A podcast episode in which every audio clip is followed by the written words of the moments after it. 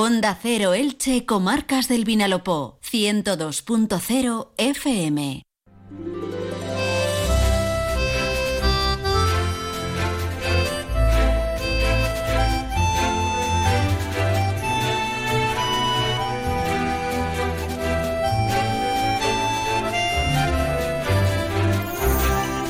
12 y 20 minutos de este martes 16 de enero de 2024. ¿Qué tal? Sean bienvenidos a Más de Uno. Seguimos en Más de Uno, pero ahora les saludamos desde Elche para el municipio ilicitano y para las comarcas del Vinalopó. Reciban un cordial saludo de un servidor, Felipe Canals. Aquí estamos encantados de eh, acompañarles un día más y si ustedes así lo quieren vamos a estar hasta las 2 menos 10 a través del 102.0 de la FM, a través de internet en onda 0.es barra Elche o a través de la app de la aplicación de Onda Cero para móvil y tablet. Hoy además con un programa pues muy viajero porque vamos a estar en muchas de las ciudades de las comarcas del Vinalopó. Vamos a empezar en Elche, en el Hospital General Universitario de Elche, porque queremos conocer la situación de los hospitales eh, de la ciudad y también la situación general en las comarcas del Vinalopó, porque a principio de año estábamos un poco preocupados por el aumento de ingresos y de casos de infecciones eh, respiratorias, así que queremos darnos una vuelta a ver qué nos cuenta el doctor Juan Francisco Navarro. Parece que la cosa mejora y descienden los ingresos y también los casos tras eh, las navidades y las reuniones y los contactos sociales que todos eh, tuvimos en diciembre y a principio de enero. Vamos a estar en Elda también, porque este fin de semana se celebra el Michain, la media fiesta de moros y cristianos. Ya nos lo avanzaba ayer nuestro compañero Víctor Santos en la sección Con ganas de más. Vamos a estar con Pedro Serrano, el presidente de la Junta de, Comparsas de Moros y Cristianos en Elda, para que nos detalle todas las actividades que no nos podemos perder eh, este fin de semana y además mañana ya también eh, actividades en el municipio de la comarca del Medio Vinalopó. Y también vamos a estar en Santa Pola porque ayer eh, Apunt estrenó la miniserie eh, la, ley del mar, una ficción de tres capítulos. Ayer se emitieron los dos primeros, esta noche eh, el último y el, tercer y último capítulo.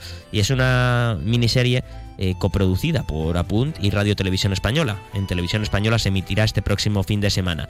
El caso es que nos narra la historia real que ocurrió en el año 2006 cuando eh, un pesquero eh, capitaneado por eh, José Durá, Santa Polero, rescató en aguas de Libia, muy cerca de, Malta, a 51 personas inmigrantes que estaban en malas condiciones. Había entre ellos una niña, también mujeres embarazadas. El caso es que ese pesquero rescató a esas más de 50 personas y durante 10 días tuvieron que convivir en un espacio de 50 metros cuadrados, pues 60 personas, porque a las personas rescatadas hay que sumar eh, a, la tripulación del Francisco y Catalina, del, pesquero. Eh, vamos a estar con Pepi Irles, que es la mujer de José Durá, el patrón de ese pesquero, para que nos cuente cómo han vivido. Eh, pues 17, 18 años después eh, el momento, revivir lo que ocurrió con esta miniserie eh, de Apunt y Televisión Española. Y como cada martes también eh, vamos a tener a nuestro compañero José Luis Más que llega con su sección Periodismo de Investigación. Hoy además con series míticas que seguro que todos vais a conocer y vamos a ver, vamos a jugar, a ver cuántas acertamos. A ver cuántas acertamos a través de su banda sonora, de su sintonía. No faltará, por supuesto, la información deportiva con Monserrat Hernández ni la actualidad local y comarcal con nuestro compañero David Alberola. Así que hasta las 2 menos 10 vamos a estar con ustedes, vamos con un consejo y nos marchamos ya hasta el Hospital General Universitario de Elche.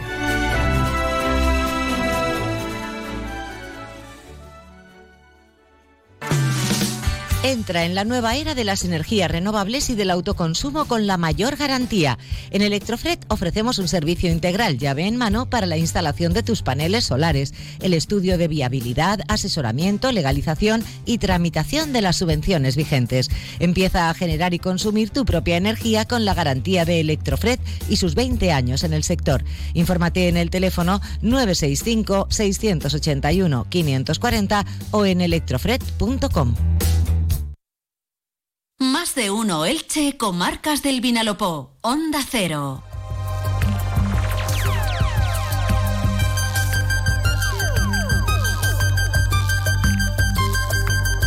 Y para empezar, en más de uno el Checomarcas del Vinalopó, en este martes 16 de enero de 2024, nos vamos a marchar hasta el Hospital General Universitario de Elche. Ya saben que, bueno, en toda España, pero en nuestra comunidad preocupaba mm, a principio de año, sobre todo tras las eh, navidades, eh, las infecciones eh, respiratorias, casos de gripe, COVID que se estaban registrando, que había aumentado y que había también pues llevado a los hospitales a una situación complicada nada que ver con lo que vivimos hace tres años en 2020, pero bueno, sí estaba subiendo el número de hospitalizados y era algo a, tener en cuenta tras, tras las fiestas navideñas. Está con nosotros el presidente de la Sociedad Valenciana de Medicina Preventiva y Salud Pública y doctor en el mm, Hospital General Universitario de Elche, Juan Francisco Navarro. Doctor, ¿qué tal? Bienvenido, muy buenas tardes. ¿Qué tal? Buenas tardes, encantado de atenderle. Bueno, estamos eh, ya a mitad de enero. Ha pasado pues eh, más de una semana desde que acabaron las fechas navideñas, que es cuando más eh, reuniones se producen y, contactos sociales. ¿Notáis en el Hospital General Universitario de Elche, por los datos que podéis tener en, general de Elche, que está bajando los casos en, los hospitales? bueno, sí, lo cierto es que el máximo ascenso de, de casos, la peor situación, yo creo que se vivió justo después de Reyes, que coincidía pues eso, con todas las interacciones sociales y todas las celebraciones y reuniones familiares. Y eh, ya la semana siguiente ya se produjo un, descenso un poco de la incidencia de 1.500 a 1.300 por cada 100.000 habitantes eh, y un descenso también de la, de la positividad de las, de, la, de las muestras, que, que pasó de casi un 70% a un 54%. La verdad es que son, no son descensos muy importantes, pero sí que probablemente marcan un cambio de tendencia de tal manera que seguramente la, cima de la onda epidémica se alcanzó en Reyes y ahora pues vamos a tener pues una, bajadita pues que será más suave eh, o será más brusca, eh, que es lo que queremos, que baje bruscamente, pero, bueno, por lo pronto parece ser que las dos próximas semanas seguramente serán de un descenso suave de la incidencia. Por ejemplo, en el Hospital General Universitario de Elche, donde, donde usted trabaja, doctor, eh, la situación ahora mismo no, no es complicada, no podemos decir, no es alarmante. Me refiero con los ingresos, tanto en planta como en UCI por infecciones respiratorias. Eh, no, no. La verdad es que los hospitales, si lo miramos bien desde las crisis del COVID, eh, nos hemos convertido, nos hemos endurecido mucho, nos hemos convertido en unos centros que luchan fenomenalmente eh, frente a este tipo de, epidemias. ¿no? Todos los recursos están engrasados, todos los servicios saben qué tienen que hacer, hay unos comités que funcionan muy bien y que toman decisiones muy pronto. Eh, hemos llenado los hospitales de habitaciones de aislamiento donde se pueden atender muy bien y todas las normativas las tenemos, digamos, a punto. ¿no? Entonces, yo creo que eso eh, ha hecho que, bueno, que cuando, cuando vinieron, por ejemplo, la, la fiesta de Reyes, en poco tiempo se eh, reajustarán las camas, se reajustará la actividad y realmente, aunque bueno, pues hemos pasado algún momento de apuro, eh, prácticamente el hospital no se ha visto eh, comprometido ni, ni en las urgencias ni en la programación habitual de consultas o de, o de intervenciones. O sea que realmente yo pienso, y eso ha pasado en, quizá en algunos hospitales de la comunidad que han tenido más tensión, pero aquí que yo sepa, en los hospitales de aquí de la provincia del sur de Alicante eh, se ha controlado muy bien la situación y creo que vamos a mejor. Eh, no, mm, actualmente a lo mejor podemos haber tenido en un momento determinado casi un 35% a lo mejor de, pacientes ingresados afectos de, estos tres virus, de gripe, de COVID y de virus incidial respiratorio, y ahora andaremos sobre un 25%, que bueno, está muy bien y creemos que todavía va en bajada un 25%, ¿estamos hablando de pacientes ingresados o de pacientes? Sí, en torno a ese 20-25%. Hay que pensar que a partir de bueno, las normas del COVID que teníamos todavía presentes, hablaban de que a partir de un 25% la actividad del hospital se empieza a ver ya comprometida. ¿eh? La actividad normal, que tiene que atender otras patologías, que tiene que hacer cirugía. Nosotros hemos estado ahí rozando ese nivel. Yo creo que incluso aunque la hayamos superado, pues por eh, con una buena gestión y, todos los equipos trabajando unidos, eh, yo creo que se ha conjugado bien la situación. Y, en fin, mi valoración desde luego es, optimista porque creo que a nivel social pues ya no hay estas, esta gran cantidad de desplazamientos ni de encuentros entre personas y tienen que acompañar las cifras de incidencia. ¿Qué es lo que más se ha visto, doctor? ¿Gripe, COVID o el resfriado común que llamamos? Bueno, con mucha diferencia, con mucha diferencia la gripe. La verdad es que el COVID eh, ha dejado de tener un comportamiento del todo estacional. ¿eh? Antes lo podíamos ver eh, también solamente en Navidad. Se puede recordar que, epidemias de COVID las hemos tenido repetidamente a veces en Navidad, en, diciembre, en enero pero el COVID tiene, digamos, una, pues una evolución permanente, bueno, con una incidencia moderada que no nos abandona. Afortunadamente no hay nuevas variantes y la vacunación, eh, que ha sido bastante masiva de la población, ayuda a controlarlo. Sin embargo, con el tema de la, de, la, de la gripe A, sí que se ha, por ejemplo, baste, baste decir que eh, el 40% de la, de la positividad de las muestras eh, eran, eran para, para gripe A, frente a solamente un 17% de COVID. ¿eh? Es decir, que duplica o triplica la, la, presencia y la detección en, en exudados nasofaringeos del, del, COVID. O sea, es mucho más la, la, la, gripe a este año. Hablaba de la vacunación, doctor, y en nuestra comunidad desde el pasado lunes, si no me equivoco, desde el lunes 8 de enero, eh, cualquiera puede acudir al centro de salud y vacunarse sin, sin cita previa. Eh, creo que no se tienen datos concretos por, departamentos de, gente que se ha vacunado desde, desde el pasado lunes, pero ¿han notado, eh, por lo que les llega de los centros de salud, que, la gente sí que está acudiendo? sí, bueno, habría que verlo un poco por grupos de riesgo. Por ejemplo, en personal sanitario ha habido pues una recuperación bastante extraordinaria. Eh, no era normal que, tuviéramos eh, solamente de, vacunados eh, a un 68% de personal sanitario, nada más acabar la, las fiestas de Reyes.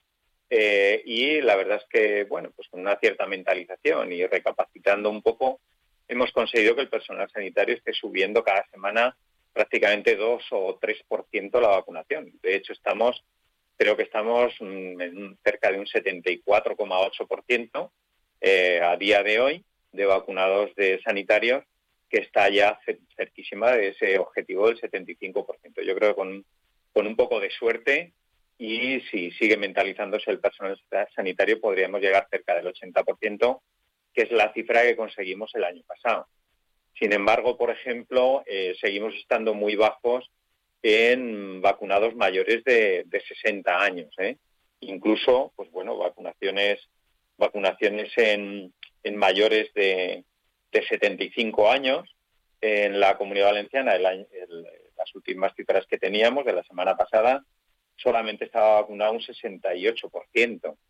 Eso la verdad es que es muy bajo, ¿eh? porque que uno de cada tres mayores de 75 años esté sin vacunar eh, realmente es, preocupante. Son las personas que peor lo pasan, las que producen neumonía, las que ingresan en el hospital y las que llenan los hospitales. ¿eh? Eh, por tanto, habría que hacer un buen llamamiento todavía a que los mayores de 75 y de 80, que repito, son los que más nos interesan, acudan a vacunarse y aprovechen esas puertas abiertas y todas las facilidades que tienen para la vacunación.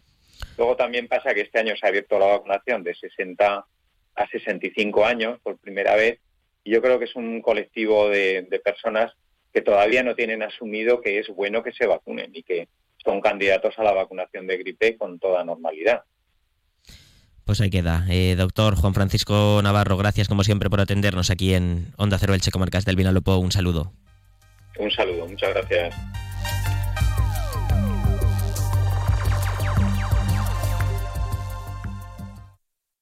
¿Qué buscas en tu vida? ¿Quieres independizarte y empezar de nuevo? Busques lo que busques. Ve a Inmobiliaria Medina. Sí, porque en Medina tienen la casa que buscas para llevar la vida que quieres. Ciudad, campo, playa. Y para que no te agobies, se encargan de todos los trámites. La casa de tu nueva vida está en Inmobiliaria Medina. Y en inmomedina.com.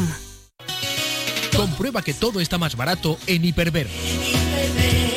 En Hiperver encontrarás en nuestra sección de refrescos unas magníficas ofertas. Todas las variedades de Coca-Cola botella de 2 litros a tan solo 1,99 euros. También tendremos en oferta hasta el 24 de enero la botella de 1,75 centilitros de Pepsi normal o Max Zero a 1,29 euros. Más de uno Elche, comarcas del Vinalopó. Onda Cero.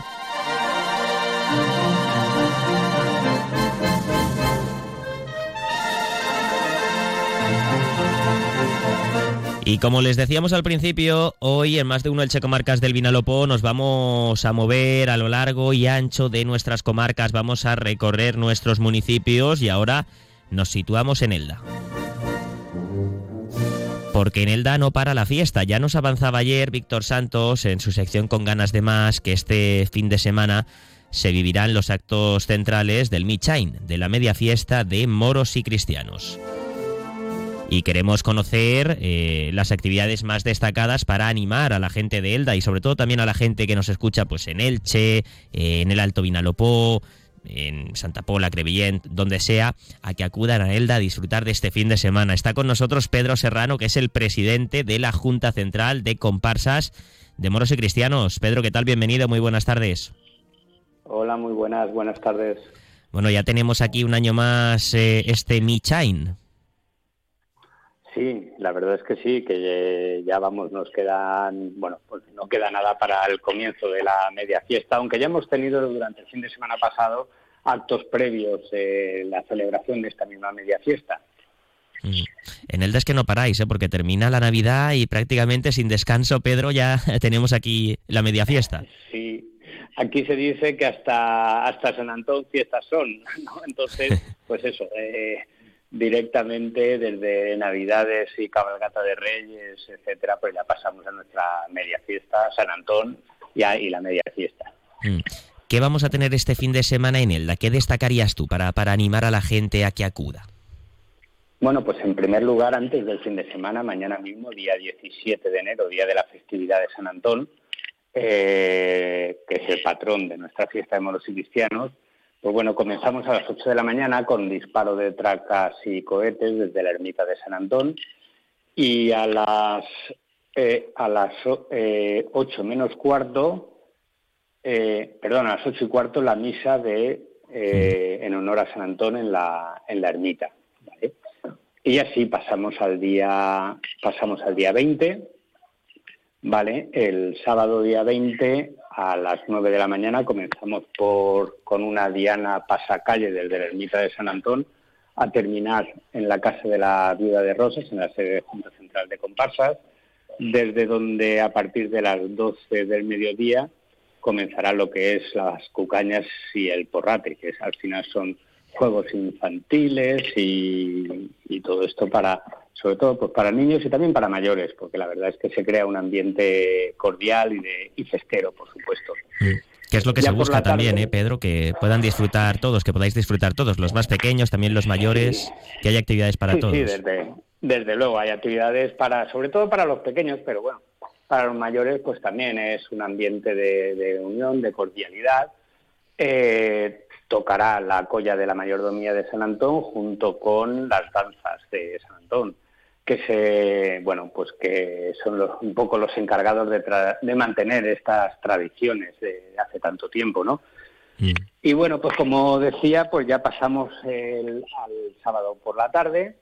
A las cinco y media de la tarde dará comienzo el traslado del estandarte de San Antón desde la sede de Junta Central hasta la ermita de San Antón acompañado con eh, con arcabucería vale y pues a continuación, a las 7 de la tarde, pues dará comienzo el traslado de la imagen de San Antón desde su ermita hasta la iglesia de Santana, eh, donde va a pasar pues eso, la tarde de lo que queda de tarde del sábado hasta el domingo al mediodía. Eh, a la llegada a la iglesia, pues se interpretará el paso doble a San Antón desde, desde la calle, desde la puerta de la iglesia, para el disfrute de, pues de los, diría, de los miles de festeros que se, que se acumulan durante esa tarde y que participan en ese pasacalle, ¿no? ¿Y para el domingo cómo seguimos, Pedro? Pasando, si, pasando al domingo por la mañana, pues a las 10 menos cuarto comienza la solemne misa en honor al, a San Antón, al patrón en la iglesia de Santana, y a continuación pues la proclamación de capitanes y, bueno, primero despedida de, de capitanes y abanderadas del año 2023 y la proclamación de los capitanes y abanderadas del año de 2024. Esto es lo que marca el cambio de ciclo, ¿no? Que llamamos. Efectivamente, sí, es el, relevo que ocurre todos los años como, como viene siendo habitual. Y bueno, pues una vez acabado la proclamación, pues ya volveríamos a llevar a San Antón a su ermita en Pasacalle. Eh, cuando entra, cuando va a entrar la ermita, pues eh, disparo de pirotecnia, de, de cohetes y de fuegos artificiales. Y ya pues para terminar los actos de, de, la media fiesta, pues a la una de la tarde, pues es el desfile de la media fiesta, desde Plaza Castelar, en el itinerario habitual de las entradas a Tienela, desde Plaza Castelar hasta calle hasta la avenida de Chapí. Mm, todos los actos son importantes, claro, Pedro, ¿tú qué me vas a decir? Además, como, como presidente de la Junta Central de Comparsas de Moros y Cristianos, pero quizá ese desfile es eh, lo más llamativo, ¿no? Lo que más se espera en esta media fiesta. Sí, bueno, es lo que un poco lo más llamativo, como comentar, lo que evoca las grandes entradas del mes de junio, pero bueno, aquí es una participan solamente cuatro escuadras por cada por cada comparsa, pero aún así es un es un acto bueno, por donde el público se agolpa en las calles para verlo porque es un acto realmente muy esperado. Ah, ¿Cuánta gente calculáis que participa eh, en este Michain? Bueno, pues eh, como decía, pues en lo que es ese desfile, pues cuatro escuadras por cada comparsa. Sí, me, refiero a gente que, que, eh, puede visitar Elda, eh, el número total, porque ayer nos daba nuestro compañero Víctor una estimación de que se calcula que en torno a 40.000 personas pueden disfrutar de estas fiestas. Pues sí, probablemente sí, porque ya digo que todos los que no participan, al no ser tan multitudinario como en fiestas, todos los festeros que no participan en, ese desfile, pues acuden en masa a verlo. O sea que es prácticamente la ciudad entera eh, viendo ese, ese desfile y los que nos quieren acompañar de poblaciones de, alrededor, por supuesto. Y sí que es cierto que el sábado por la tarde, en lo que hablaba el traslado de la imagen de, de San Antón hasta la iglesia, pues ahí sí que participa pues prácticamente pues diría que casi casi todos los festeros podemos hablar yo que sé de, entre 6.000 y 7.000 personas fácilmente. Mm. para terminar este año además es especial porque mm, tenéis aniversario redondo no cumplís eh, bueno se cumplen 80 años eh, Pedro.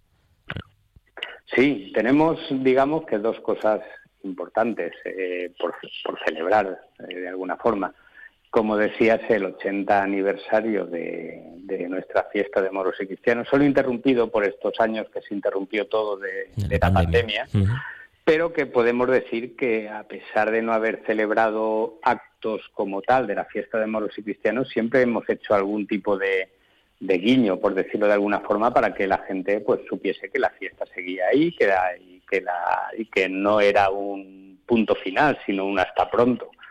Entonces, pues sí, pues realmente nuestro 80 aniversario.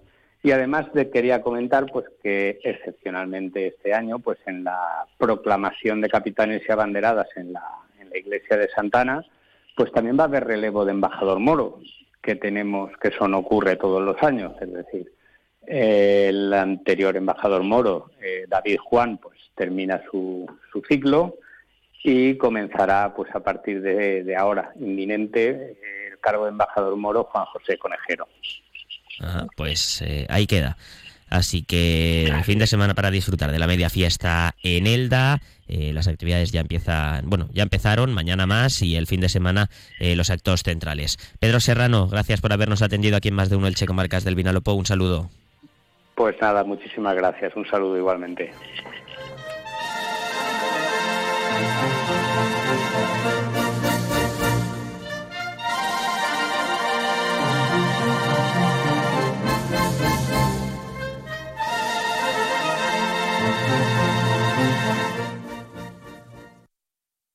Snacks, latas, juguetes, accesorios, antiparasitarios, más de 250 productos gratis para tu mascota.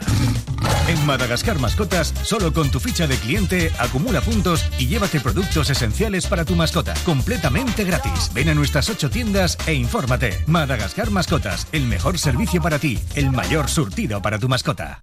¿Te gustaría tener una sonrisa armónica y blanca, pero natural? Nuestros tratamientos en estética dental conseguirán tu mejor sonrisa y sin duda mejorarán tu autoestima. Además, podemos ver el resultado final del tratamiento antes de comenzarlo, lo que nos permite personalizar tu sonrisa al máximo según tus objetivos. Esther Sánchez, Beauty Dentistry. Estamos en calle Camilo Flamarión 28 bajo Elche y en calle Valencia 16 bajo El Altet y en www.clínicasestersánchez.es.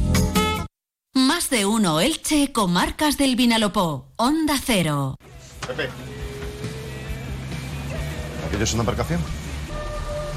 Tío, una patera, tío, a la deriva. Hostia. Van por lo menos 40. Pues llevan el casco rajado. Joder, hay una niña. Voy a avisar a que manden ayuda. Nada, ni radio, ni satélite. ¿Qué hacemos? Vosotros estáis viviendo lo mismo que yo. ¿Qué? ¿No es la primera patera que nos cruzamos, eh, Pepe? Pero en estas condiciones. Es una situación desesperada. No sé, Pepe. Tú eres el patrón, pues decide tú. No, no, aquí decidimos todos. Si en radio o los subimos al barco y los llevamos a tierra, o no podemos hacer más.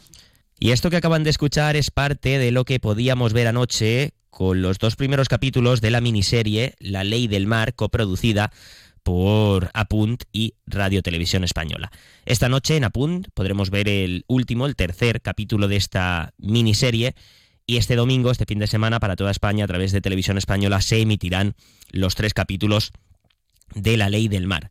Cuenta con un potente equipo mm, de actores y actrices, el elenco protagonizado eh, por, o capitaneado, mejor dicho, por Luis Tosar y Blanca Portillo, pero hay más actores y actrices de, nivel en ese, en ese reparto, como son Víctor Clavijo, Alex Moner, Sonia Almarcha, Carlos Serrano o Alfonso Lara.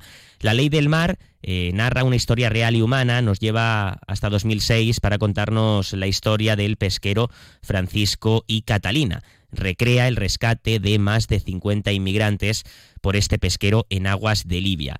51 personas que se encontraban en eh, malas condiciones, entre las que había gente de todo tipo, incluso una niña, mujeres embarazadas. Bueno, el caso es que ese pesquero, cuyo patrón era José Durá, decidió rescatar a esas eh, 51 personas, por lo que durante 10 días tuvieron que convivir en un espacio de 50 metros cuadrados más de 60 personas, porque además de las personas rescatadas y de José Durá, había una tripulación en ese pesquero, en ese Francisco y Catalina. Eh, las autoridades de Malta no dejaron desembarcar a ese pesquero en el puerto de La Valeta porque la recogida había sido en aguas de Libia y entonces se abrió pues una negociación diplomática que es lo que recrea esta miniserie La ley del mar. Hoy nos acompaña aquí en más de uno el Checo Marcas del Vinalopó, Pepi Irles, que es la mujer de José Durá, el patrón de ese pesquero, de ese Francisco y Catalina. Pepi, ¿qué tal? Bienvenida, muy buenos días. Hola, buenos días a todos, buenos días. Bueno, ayer eh, podías ver, como el resto de personas, los dos primeros capítulos de esta serie, La Ley del Mar. Eh, ¿Cómo lo viviste tú? Porque en 2006 lo viviste en primera persona con tu marido José y también él. ¿Cómo, cómo lo habéis vivido? Pues es muy bonito volver a ver esto, pero ya con un final feliz, que ya sabes que todo esto pasó, pues lo vimos como muy bonito. Nos gustó mucho, la verdad, está muy bien hecha la serie y los actores saben interpretar muy bien el papel de los tripulantes. En, en resumen, me gustó, nos gustó bastante. ¿Os sentís identificados, Pepi, tanto tú como, como José, con, con lo que visteis ayer, con, con la serie, con la ley del mar? Nos sentimos identificados en parte en algunas cosas, en otras se ha dramatizado para ponerle un poquito de acción a lo que es la serie. Hay cosas que en la vida real no son, no son como el que yo me voy a separar de mi marido, el que como yo el barco en el banco lo, lo debía, todas esas cosas se han puesto un poquito para hacer un poquito de drama. La otra parte sí que nos sentimos identificados porque es la historia real, es lo que pasó en su día y si te sientes identificada, yo como mujer de marinero, como mujer de representante de miles de marineros que hay, sí, la despedida, el luchar por ellos, sí, eso sí que me siento identificada. O sea que sí que os ha hecho revivir, ¿no? O volver eh, prácticamente pues eh, 16, 17 años atrás. Sí, sí, porque nosotros esto pensábamos que esto estaba ya en el olvido después de tantos años. Es una historia que pasó, lo tenían que hacer la tripulación porque había que hacerlo, son personas humanas como tú y como yo, de diferentes países, y ya pasó y ya está. Y lo dejas ya en el olvido, pues una anécdota de la vida. Y después de tantos años que lo vuelvan a sacar en una miniserie para la tele es una cosa muy importante. Entonces vuelves a revivir. Yo hay alguna escena que, que vi que la estaban rodando aquí en el puerto de Santa Pola que dos veces me emocioné. Me emocioné porque es el día a día de mi vida, de, de despedir al barco, cuando va mi marido, cuando va mi hijo. Y, y sí, sí que me, sí que me, me gustó. Claro, vosotros, eh, Pepi, tenéis tres hijos. Uno de ellos Sí. iba, ¿no? En esa, en ese pesquero. No, en, en aquel entonces no iba porque él era más pequeño. Eh, mi hijo es que hace cuatro o cinco años, no me acuerdo bien, eh, le pasó también un suceso de estos en el Mm. otro barco que tenemos y cogió una patera. Fíjate, pienso que cuando mi hijo cogió la patera fue más dramático. Fue más dramático que la- cuando le pasó a mi marido. Más dramático todavía. Sí, sí, sí, sí, mucho más. Yo, o es porque es el sentimiento de madre, pero no, yo te digo que, que fue más dramático, porque ahí iba una patrullera libia detrás de la patera eh, y en medio de la noche, imagínate el mar, que ahí no es como un pueblo, una ciudad que hay luces, coches, en medio del mar, eso está súper oscuro. Claro, la patera vio el barco, la luz del barco y la patera iba huyendo de la patrullera y se echó a, a lo que vio, a un auxilio que era el barco y, es- y las imágenes que tengo, bueno, que hemos visto en internet de la misma patrullera que lo grabó, que para ellos era, pues no sé, como un juego sería, eh, son dramáticas. Es de película. Mm. Una de las eh, ciudades o de los puntos en los que se ha rodado esta, esta miniserie, La Ley del Mar, que esta noche vamos a poder ver eh, su tercer y último capítulo a través de Apunt. Eh, como dice Pepi Irles, mujer de, José Durá, eh, se ha rodado en, Santa Pola, una parte de ella, y es que Santa Pola se volcó con, bueno, con tu marido y con, esta historia en 2006. ¿eh? Sí, Santa Pola desde el principio nos arropó, bueno, Santa Pola y, y- y toda España y, y fuera de España. Pero Santa Pola, que es nuestra ciudad natal, desde el más grande hasta el más pequeño, desde alcalde hasta cualquier vecino del pueblo, todos, todos estuvieron con nosotros apoyándonos en todo.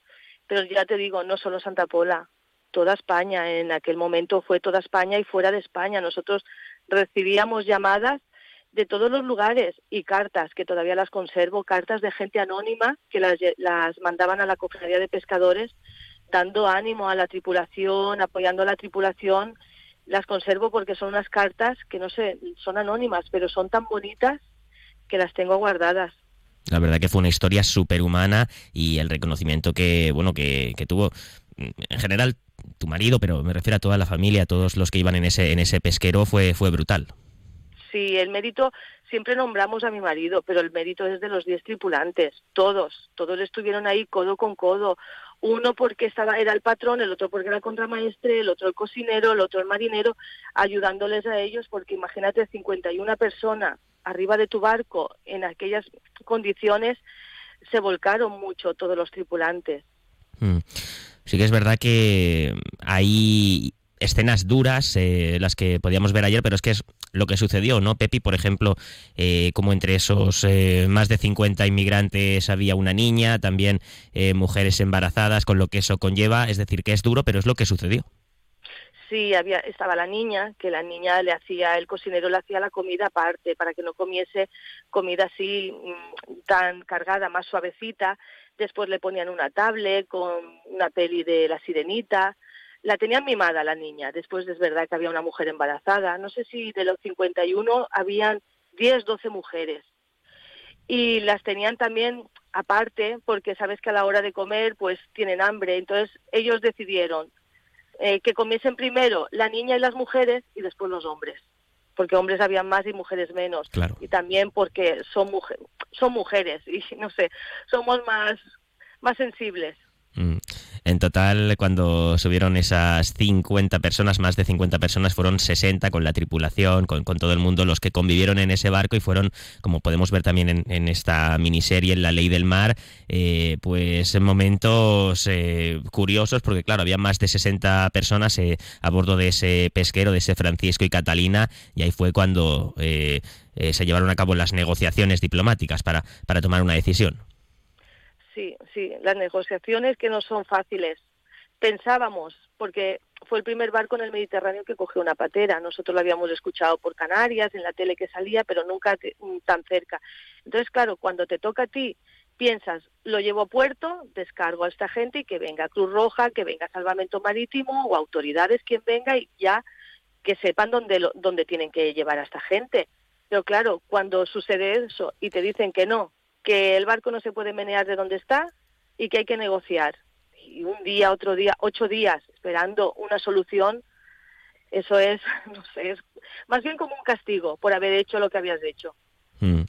Oye, la última, Pepi, que se nos agota el tiempo, pero el jueves, creo recordar, fue también el preestreno, ¿no? Pudisteis ver el primer capítulo y también coincidiste con algunos de los actores, con algunas de las actrices, ¿no? Que protagonizan esta, esta miniserie. ¿Cómo fue? Sí, yo ya estuve en Cádiz eh, en un, en un preestreno que hicieron del primer capítulo, igualmente que en Alicante. Mm, fue muy bonito, ¿eh? Fue precioso, son experiencias nuevas de la vida.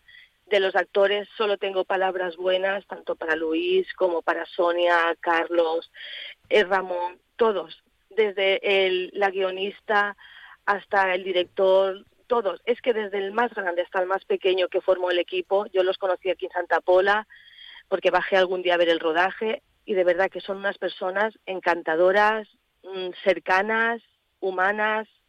Bueno, no tengo palabras mm, para describir cómo son, pues eh, Pepi Irles, gracias por habernos atendido hoy aquí en más de una Elche Comarcas del Vinalopó. Y nada, esta noche el tercer y último capítulo de esta miniserie, La Ley del Mar, la podremos ver en Apunt y para todo aquel que quiera volver a verla este fin de semana, el domingo concretamente, en televisión española se podrá ver eh, en toda España. Gracias Pepi, un abrazo. Gracias a ustedes.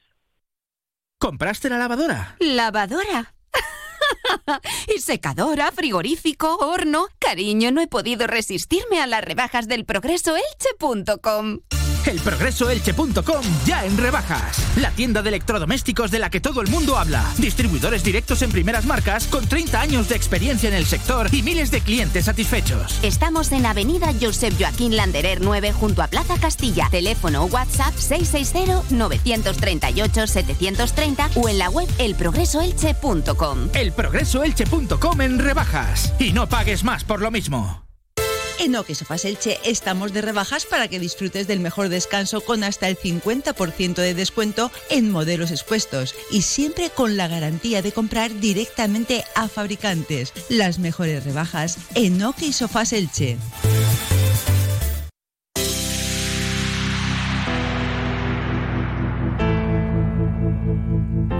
...12 y 58 minutos... ...resta minuto y medio para llegar a la una... ...momento de conocer las noticias de carácter nacional e internacional, pero antes déjenme que les diga que la Fundación Diversidad nos recuerda que se avecinan los premios Capitales Europeas de la Inclusión y Diversidad 2024 de la Comisión Europea. Estos premios están abiertos a todas las administraciones locales de la Unión Europea, ciudades, pueblos y regiones que están trabajando para fomentar la diversidad y la inclusión respecto a género, origen, religión, discapacidad, edad, colectivo LGTBIQ. Como cada año, desde la Fundación se hace un esfuerzo comunicativo para que todas las administraciones públicas de España conozcan estos premios y participen. Este año consisten en dos categorías. Una para administraciones con menos de 50.000 habitantes y otra con administraciones eh, con más de 50.000 habitantes. Además, se concederá un premio especial a las iniciativas enfocadas a promover ciudades seguras y libres de violencia para las mujeres. El plazo está abierto hasta el 15 de febrero. Les dejo con las noticias y después, eh, a eso de la 1 y 5, 1 y 6, volvemos. Aún tenemos que contarles muchas más cosas aquí en más de uno del Checo Marcas del Vinalopó hasta ahora. Es la una de la tarde, mediodía en Canarias.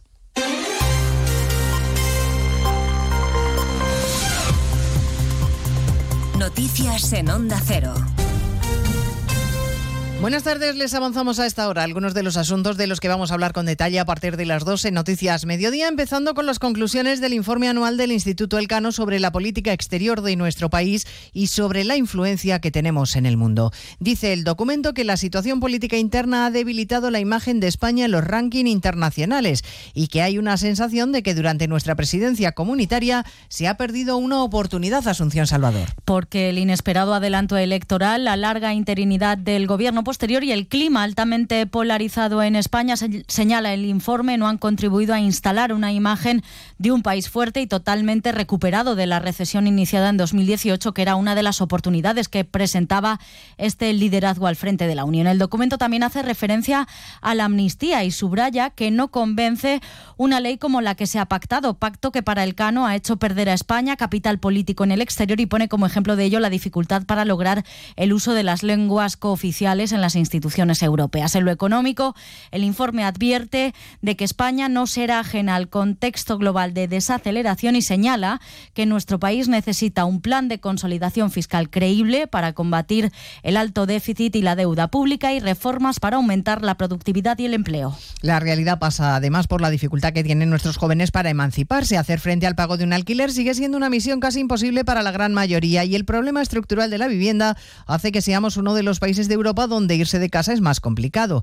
Los jóvenes se independizan cuando, cuando ya no son tan jóvenes, según el Observatorio del Consejo de la Juventud. La edad media de emancipación de una persona joven en España es 30,3 años. Es decir, la edad media de un joven sobrepasa lo que se considera ser joven en, España. Es decir, como, bien comentábamos, ¿no? no es un problema que al cumplir los 30 efectivamente soplemos las velas y todos nuestros problemas sean solucionados. Se lo contaremos a partir de las 2 de la tarde y también el enfado de los empresarios con el gobierno. Acaba de denunciar el presidente de la COE, Antonio Garamendi, que la subida del salario mínimo es un incremento salarial encubierto y que la política se está metiendo en el terreno empresarial que no le compete Caridad García. Sí, dice el presidente de la COE que la política está rebasando los, los espacios de la empresa y sin citarla textualmente acusa a la vicepresidenta Yolanda Díaz de tomar decisiones sin criterio alguno, solo por intereses electorales y personales. Antonio Garamendi vuelve a pedir respeto al diálogo social y seriedad con asuntos clave. Señores, tenemos que ponernos de verdad a trabajar en serio y por favor con las cosas de comer no se juegue. Según un informe de Randstad que se está presentando aquí hoy en COE, el 82% de las empresas prevé un empeoramiento de la situación económica y una de cada tres refiere impacto negativo sobre su propio negocio. Esta tarde el presidente Sánchez se reúne en Davos con grandes empresarios tecnológicos en el marco del Foro Económico Mundial que intentará trasladar una imagen de fortaleza de la economía española. Se va a perder el presidente el pleno del Congreso de esta tarde, en el que vamos a ver una foto muy poco usual, la del Partido Popular y el Partido Socialista votando juntos a favor de cambiar un artículo de la Constitución para sustituir el término disminuido por la expresión persona con discapacidad. Es lo único en lo que están de acuerdo. Hoy el presidente del Partido Popular, Núñez Feijó, le ha acusado a Sánchez de negociar con cosas que no son suyas y acelerar el ritmo en la cesión al independentismo. Sánchez está manteniendo su precario poder con una coalición de decenas de partidos cuyo proyecto fundamental es el desguace constitucional. Y todo el mundo sabía que su aventura política nos iba a salir muy cara a los españoles. Lamentablemente, lo que está ocurriendo es una aceleración del ritmo de cesiones y aumentando la gravedad de la situación política del país. A partir de las dos hablaremos del acceso de los menores a la pornografía, porque el gobierno empieza a estudiar el plan para protegerlos de contenidos pornográficos en Internet. Se trata de regular el acceso de niños y adolescentes a la pornografía en la red, obligando, por ejemplo, a que tengan que acreditar con un documento legal que tienen más de 18 años.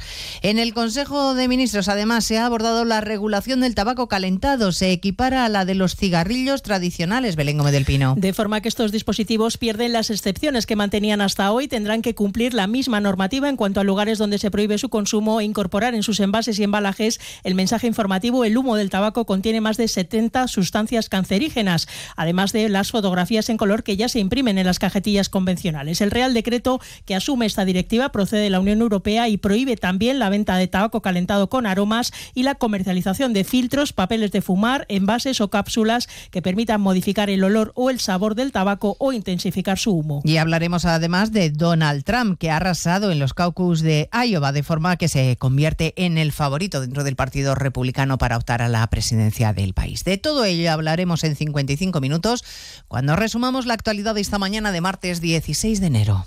Elena Gijón, a las 2, Noticias Mediodía.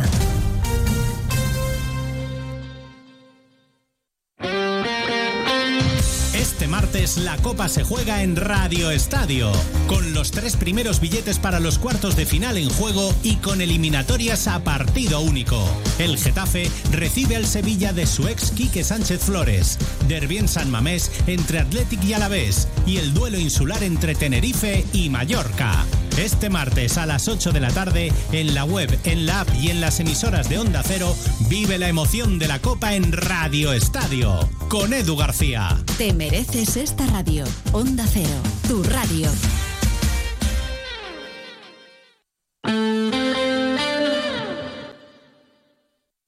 Onda Cero Elche, Comarcas del Vinalopó, 102.0 FM. Más de uno Elche, Comarcas del Vinalopó, Onda Cero.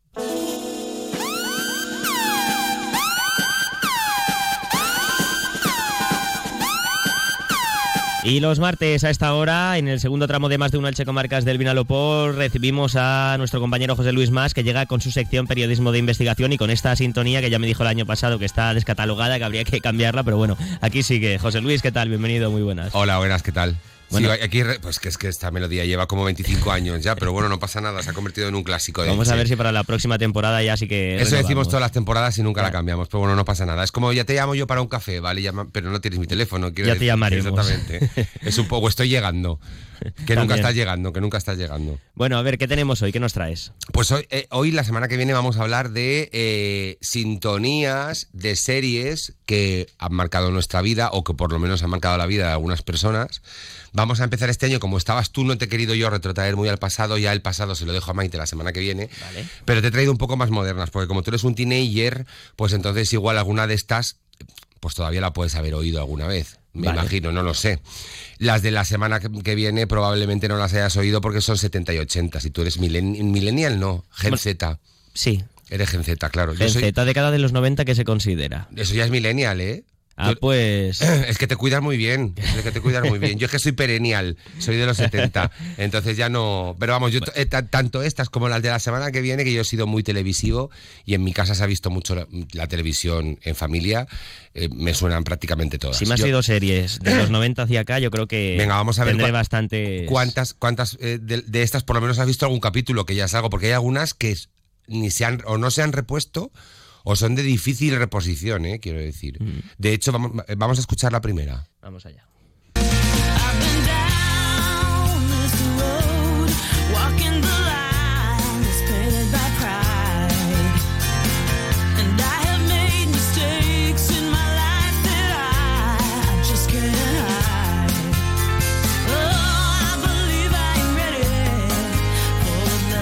Esta te suena, ¿no? Un poco. Sí, algún capítulo he visto, la abogada vale. más famosa Sí, prácticamente. abogada soltera lucha por su cliente.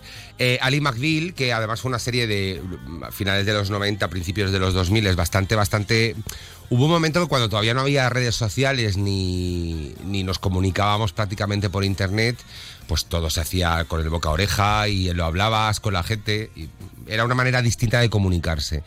Eh, esta serie trataba de la vida jurídica de un despacho, ¿no? Y de los clientes que llegaban, pero también tenía era rara porque rara o novedosa porque también hablaba de las relaciones que surgían entre ellos entre los clientes y luego mm, la idiosincrasia o la forma de ser de Ali McBeal que era un personaje muy muy peculiar interpretado por Calista Flockhart recientemente recientemente no ayer por la noche se dieron los premios Emmy Tenían un baño mixto, que era una cosa como muy curiosa, que tampoco se había visto mucho, pues donde entraban los hombres y las mujeres, ¿no? Y, y anoche en los Emmys les hicieron un homenaje, se volvieron a reunir algunos de los actores y actrices protagonistas. Y bueno, yo creo que esta es, la- además Bonda Shepard, que es la, la autora de la canción y quien la cantaba al principio, que esta es la sintonía de la serie, se hizo muy famosa en su momento, One Hit Wonder, porque luego hemos oído muy poquito de ella. Pues Ali McBeal, la primera serie que nos trae José Luis Más hoy. A ver, ¿qué más, ¿qué más tenemos? Porque, bueno, yo creo que van a ser casi todas internacionales, ¿no? Pa- ¿Para otro día dejaremos alguna española? Sí, no, alguna vez. A mí me gustaría también tocar alguna sintonía española. Y mira, me has dado una idea. Vamos a hacer tres secciones. Vamos a empezar por los, los 90 2000 La semana que viene ahora haremos 70 y 80. Y luego re- recuperaré sintonías de series españolas que han sido muy importantes en nuestra vida. A ver cuántas aciertas Maite. Pues eh, ahí va a ser muy fácil porque todas serán por farmacia de guardia, compañeros y todo esto. La siguiente yo creo que también marcó una época, sobre todo para la gente que nos pilló estudiando en el instituto.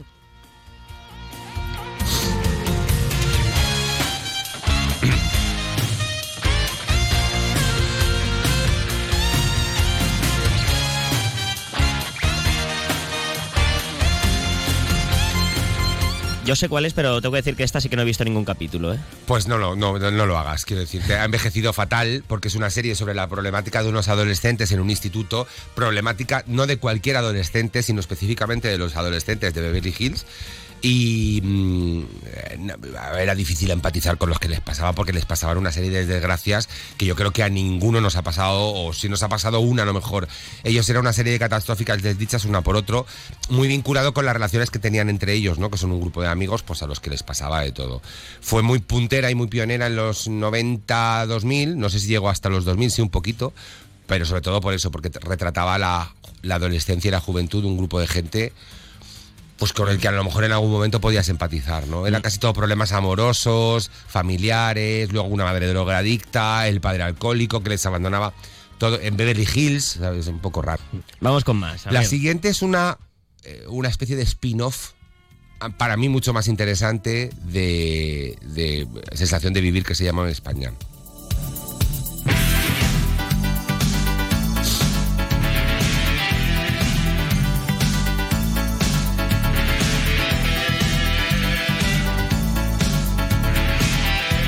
Melrose Place. Sí, esto tampoco te suena. O sea, he escuchado, pero no...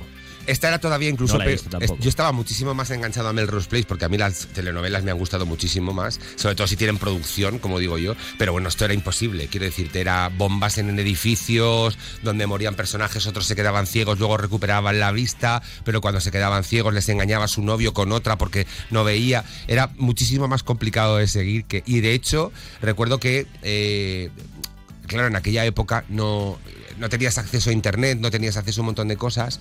Y en, en Elche había un como un canal eh, extranjero que lo emitía. em, antes que nadie, y yo que recuerdo que estábamos todos enganchadísimos, la veíamos en inglés y subtítulos, no nos enterábamos de la mitad de cosas que estaban pasando, pero bueno, es que el acceso antes a la información y a las cosas no era igual que ahora.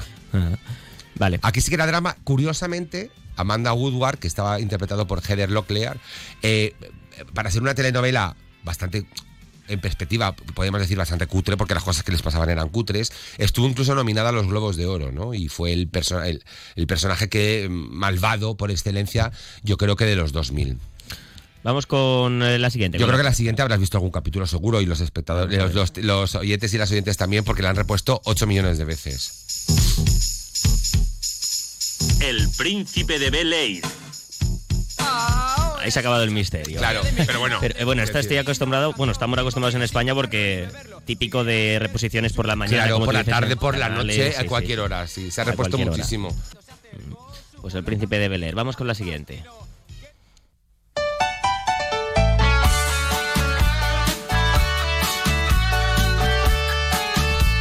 Esta tengo que decir que no tengo ni idea. Yo no he visto, yo he visto capítulos sueltos, fíjate, pero en su momento eh, petó bastante. Esta es Blossom, la serie de una quinceañera con su familia extraña, por decirlo de alguna manera. Bueno, el día a día que se encontraba. Los- pero eran movidas familiares o personales, no tenía tanto que ver con todo el rollo de los institutos y todo eso, que hubo un momento que hubo un boom sobre series de institutos. Era una niña con un, la, la madre vivía fuera, si no recuerdo mal, el padre se encargaba de ellos y bueno, lo, lo que sucedía día a día con la familia. Lo interesante de este personaje es que además la actriz Blan- Blake luego acabó saliendo en Big Bang Theory, que no sé si la habéis visto, y, y fue- reventó en su momento. muy buena actriz, también te lo tengo que decir. Y, y bueno, era una cría que, con la que sí que podías llegar a empatizar, o por lo menos tiene unos problemas un poco más reales. Pues eh, Blossom, ¿no? Sí, Blossom. esa serie que también nos trae. Lo sabes el nombre de, la, de, la- de ella, vamos, el personaje. Vamos con la siguiente. Bueno, aquí no hay duda. Claro. Esta serie que además en España, pues yo creo que todos, al menos la gente de mi edad, recuerda verla antes de comer, bueno, Sí, o comiendo, es que sí, de sí, 2 sí, a sí, 3, sí, ¿no? sí, sí. No sé si en tu época también, bueno. Sí, sí, pero de todas formas, yo no he visto mucho Los Simpsons, ¿eh? lo tengo que reconocer. Y mira que me hacen gracia, pero llegó un momento que me parecía todo demasiado intenso. O sea, quiero decir, son muchos capítulos. eh, y entonces, no, no es una. Yo soy más de padre de familia, por decirlo de alguna manera. Es verdad que son muchísimos capítulos, que son muchos, muchísimas son- temporadas. Y aparte una serie, un- si no la más longeva, porque hay muchos folletines en Estados Unidos que llevan emitiéndose desde los 70 o incluso en Reino Unido, aquí podríamos equipararlo con quizá Amar, Amar es para siempre. eh, que sigue en antena Mm, y, y lleva muchísimos años.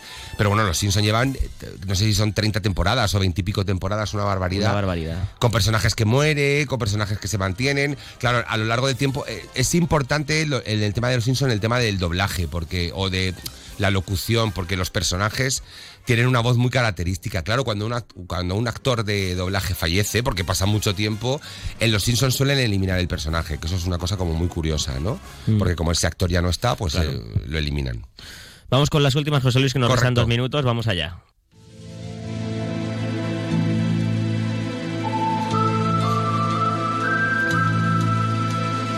Bueno, misterio. Sí, por lo menos. Expediente X, esta yo creo Sí. que también por la sintonía. Y por lo larga que fue también. Por lo larga que fue también. Sí. ¿Cuántos Y- años se tiró? Claro. Pues creo que eso fueron siete u ocho temporadas, si no recuerdo mal. Bueno, esos son siete u ocho años, que está bien para una serie.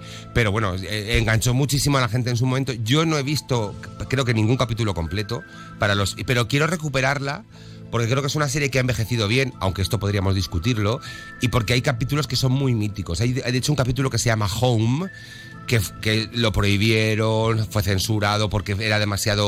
O sea, afectaba muchísimo eh, hablaba sobre la América profunda, sobre los hillbillies, esta gente de las colinas que se reproducen entre ellos, que hemos visto muchas películas de miedo, mm, las colinas tienen ojos y este rollo. Pero bueno, yo creo que es una serie que hay que darle una vuelta. Expediente X. Sí, bueno, otra- ahora os he dejado para el final tres series míticas, Expediente X, esta que yo, que para mí es, si no, bueno, una de las mejores, iba a decir la mejor, no, pero una de las mejores series de la historia.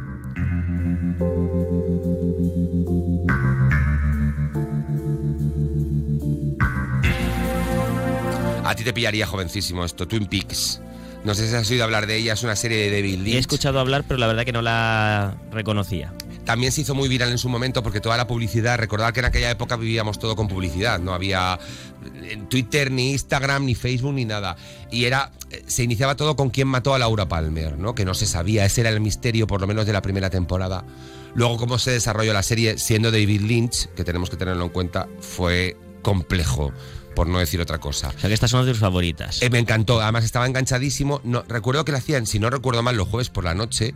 Y yo llegaba, dejaba de estudiar ese momento, me enganchaba a Twin Peaks. Yo recuerdo a mis padres mirándome como el que, me- que ve a, a un ciervo deslumbrado en una nacional, como diciendo, pero esto no tiene ni pies ni cabeza. Pero como a mí me ha gustado siempre el cine y las series y tal, eh, me la comí enterita, me encantó. Y vamos con la última que nos traes hoy. Bueno, es un clásico. Vamos Yo creo que esto también lo hemos visto casi todos.